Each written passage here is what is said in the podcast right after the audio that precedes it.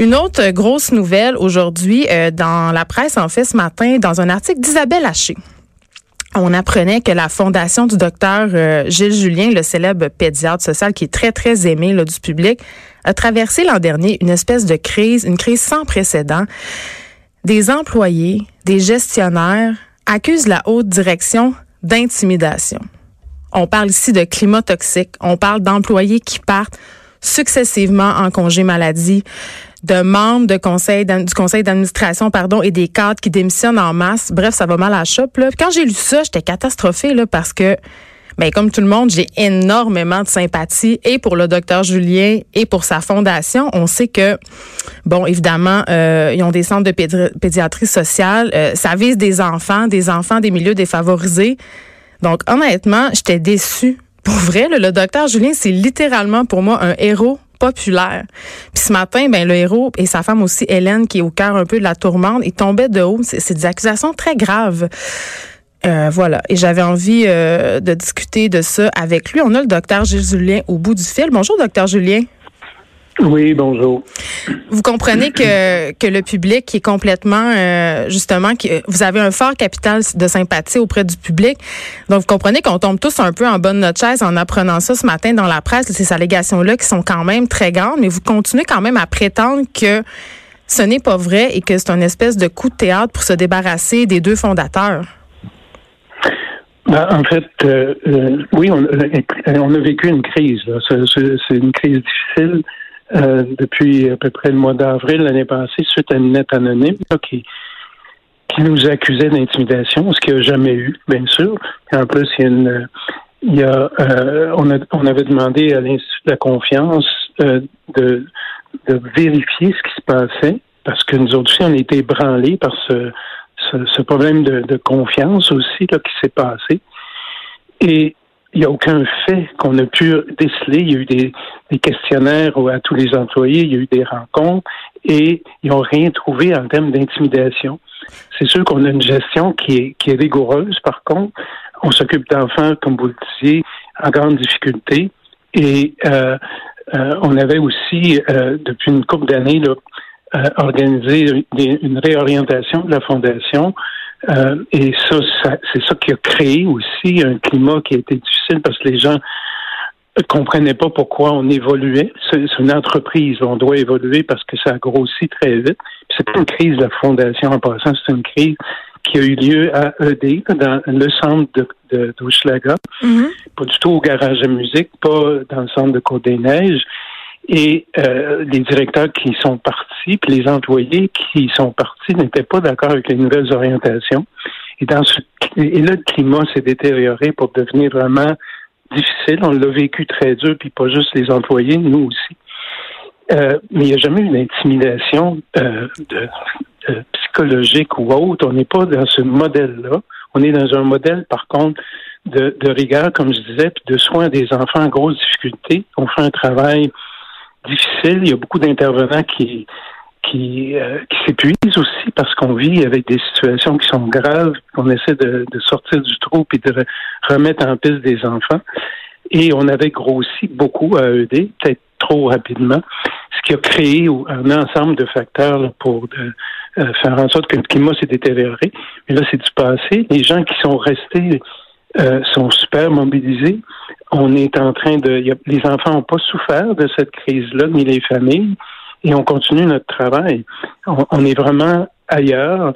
Et il n'est pas question d'intimidation. Il y a eu euh, de la rigueur dans l'organisation parce que, comme j'ai dit un peu plus tôt ce matin, moi, quand, quand j'arrive à ED pour faire ma clinique ou pour euh, rencontrer les gens, puis que je vois pas d'enfants, ben c'est sûr que je suis pas content parce que on, était beaucoup d'employés. Et c'est, pas normal qu'il y ait des jours qu'on n'ait pas d'enfants. En même temps, en même temps, docteur Julien, quand dix personnes sortent en même temps puis allèguent les mêmes faits, racontent la même histoire, c'est quand même quelque chose. Oui, encore une fois, de façon anonyme. Et on a essayé, ces gens-là ont été questionnés, ont été rencontrés. Il n'y a, aucun euh, il y a aucun fait qui a été rapporté. On ne sait même pas de quoi on est accusé. Euh, on dit qu'on qu'on déchire une lettre. Euh, ni Hélène ni moi, on est dans ce style-là, mais on est très rigoureux. Si la lettre n'est pas bien écrite qu'elle s'en va à un donateur, ou, dans une institution, on veut, on veut qu'elle soit impeccable. Si on a une rigueur de travail, on a une image à respecter. Et euh, on a surtout des enfants à défendre. Mais, mais elle est où la limite? de la population. Mais elle est où la, limite, justement entre la rigueur et l'intimidation? Parce que quand je, moi je lis des choses comme une, des intervenants de la DPJ qui sortent des salles de consultation en pleurant, tu sais, je me demande elle est où la rigueur là-dedans? Ben là, je n'ai jamais vu pleurer, je n'ai vu sortir effectivement. Puis euh, quand on est assis autour de la table, ce que j'exige de tout le monde, c'est qu'on respecte l'enfant puis la famille. A un manque de respect ou une non-collaboration et que quelqu'un veut pas discuter, on est dans une médiation avec une famille. S'il y a des gens d'établissement qui viennent puis qui veulent pas donner leur part d'information, c'est sûr, je leur dis, mais normalement, vous devriez pas venir parce que ici, on est en consensus, en médiation et dans le respect total des enfants et des familles. Si vous faites pas ça, c'est pas votre place. Alors ça, c'est le plus loin que je suis jamais allé. Euh, c'est sûr qu'il y a des gens qui l'interprètent différemment, euh, mais j'ai jamais, j'ai jamais bousculé personne. C'est pas ma personnalité, c'est pas mon genre. Mais aussi, mais si un intervenant, par exemple, euh, était respectueux envers une maman ou un papa, c'est sûr que je vais lui dire d'arrêter. C'est ça, ma limite, elle est là, puis elle est complètement en lien avec le travail que je fais avec les enfants et les familles les plus vulnérables. Mais vous reconnaissez quand même que le climat de travail était difficile. Ah, absolument. Il a été très difficile euh, et euh, au point que, effectivement, il y a des journées, je me disais, est-ce que je dois continuer ce travail-là? Le climat est difficile, mais juste, encore une fois, dans un des centres. Les deux autres centres vont très bien.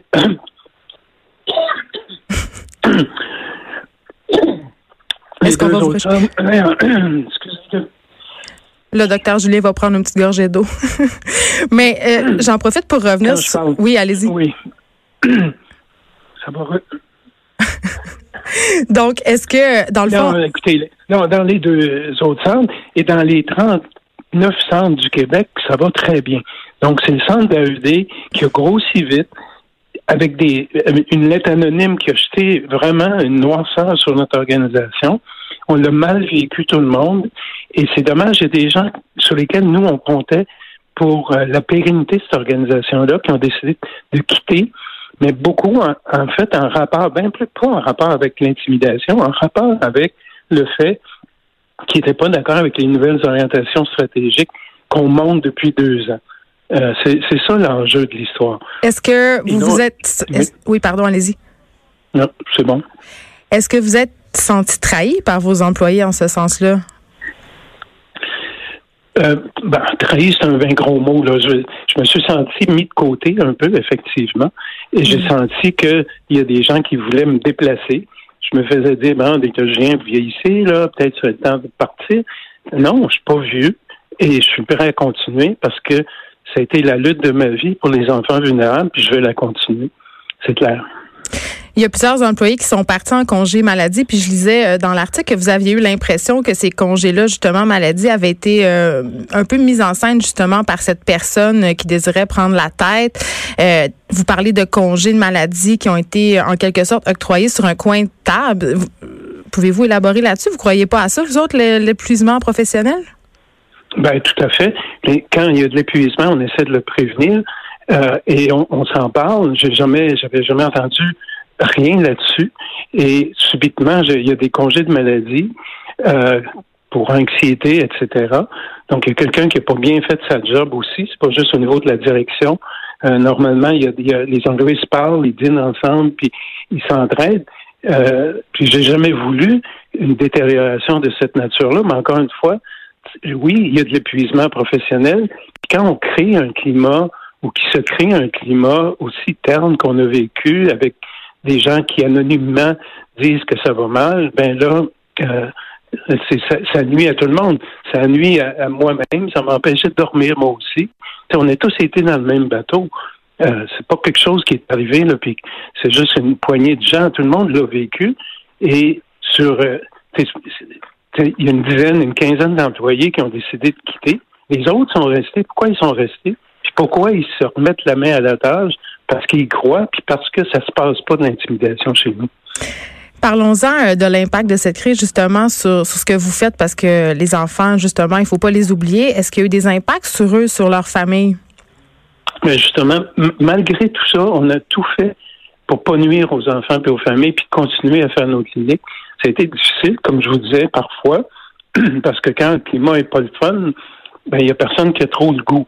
Mais on a, on a essayé d'éviter ça et on a fait en sorte d'informer les familles puis les enfants aussi. Puis, il y avait des, même des familles qui disaient, ben, docteur, viens, tu prends ta retraite. On m'a dit que tu prends ta retraite. Je me dis, ben non, je vous laisse pas tomber. Je vous laisserai jamais tomber. Je m'en vais pas à la retraite. Donc, c'était, c'était malsain comme climat, sauf que les familles puis les enfants, on les a sauvés là-dedans, puis on continue, puis on les voit, puis on, on continue à leur donner les services qu'ils méritent, puis auxquels ils ont droit. C'est ça notre mission. On va continuer à la faire comme ça. Est-ce que vous pensez pas qu'il peut avoir euh, justement un peu une question générationnelle là-dedans? Parce que euh, justement vous avez dit en début d'entrevue que vous aviez fait faire une, étude par une firme expert euh, qui était justement indépendante sur ce qui se passait dans votre milieu de travail et la personne aux ressources humaines semblait dire que les milléniaux n'acceptent ou acceptent mal la critique. Ah, ça, c'est un grand débat. Je ne veux pas m'embarquer là-dedans. C'est vrai que j'ai un écart. J'ai 72 ans. Puis je travaille avec des jeunes, mais j'ai toujours travaillé avec des jeunes. Puis je suis quand même pas si vieux que ça. et puis, des fois, j'ai de la misère à comprendre parce que c'est sûr que pour travailler chez nous, ça peut être un super engagement. Tu peux pas travailler chez nous puis faire du 9 à 5 puis t'en aller puis dire ma job est faite. Ça peut pas marcher comme ça. Il y a, une part de bénévolat qu'on donne tous, euh, d'empathie avec les gens qui font qui fait en sorte que si ça va pas bien, on continue puis on compte pas les heures.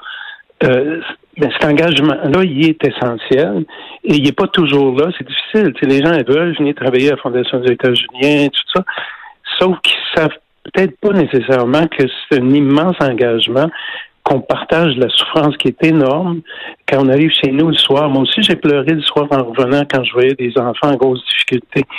C'est comme ça. C'est ça notre job. Euh, est-ce qu'on est capable moins de la tolérer avec les millénaux? J'en ai aucune idée parce que j'en ai des millénaux qui sont relevés les manches et qui ont dit non, ça se passera pas comme ça, puis on va continuer à offrir ce service-là, qu'on est les seuls à offrir, Et on va continuer à le diffuser à travers le, Québec, mais aussi à travers le Canada, puis dans le monde, parce que c'est une approche qui a fait ses preuves, qui est, qui est regardée de très près par, par plusieurs pays parce que on a trouvé une formule qui s'adresse aux gens les plus vulnérables, qui adhèrent et qui se renforcent dans notre organisation, puis qui finissent par, par lever le drapeau eux-mêmes, puis pas attendre toujours après les intervenants. Hmm. En terminant, j'ai envie de savoir euh, de quoi a l'air le climat de travail aujourd'hui? Il est parfait. Je suis à la fondation aujourd'hui. Les gens, bien sûr, n'aiment pas ce, ce, ce, ce genre de publicité-là. Mais pour eux autres, la mission l'emporte sur des histoires comme ça euh, qui, euh, qui détournent l'attention. Puis c'est dommage qu'on détourne l'attention parce que la mission qu'on a, puis que vous avez mentionné euh, que j'étais votre héros, peut-être pas, j'aime pas cette notion-là. Puis mais mais qu'on fait un travail adéquat, adapté aux enfants, puis qu'on compte pas notre temps, puis qu'on on donne notre vie puis notre santé à ça. Euh, je pense que ça mérite un peu de, respect. Merci beaucoup de nous avoir parlé, docteur Julien. Merci. Au revoir. On s'arrête un petit peu pour une pause, puis on revient avec Caroline Murphy, euh, qui va nous parler notamment de la crise au Venezuela.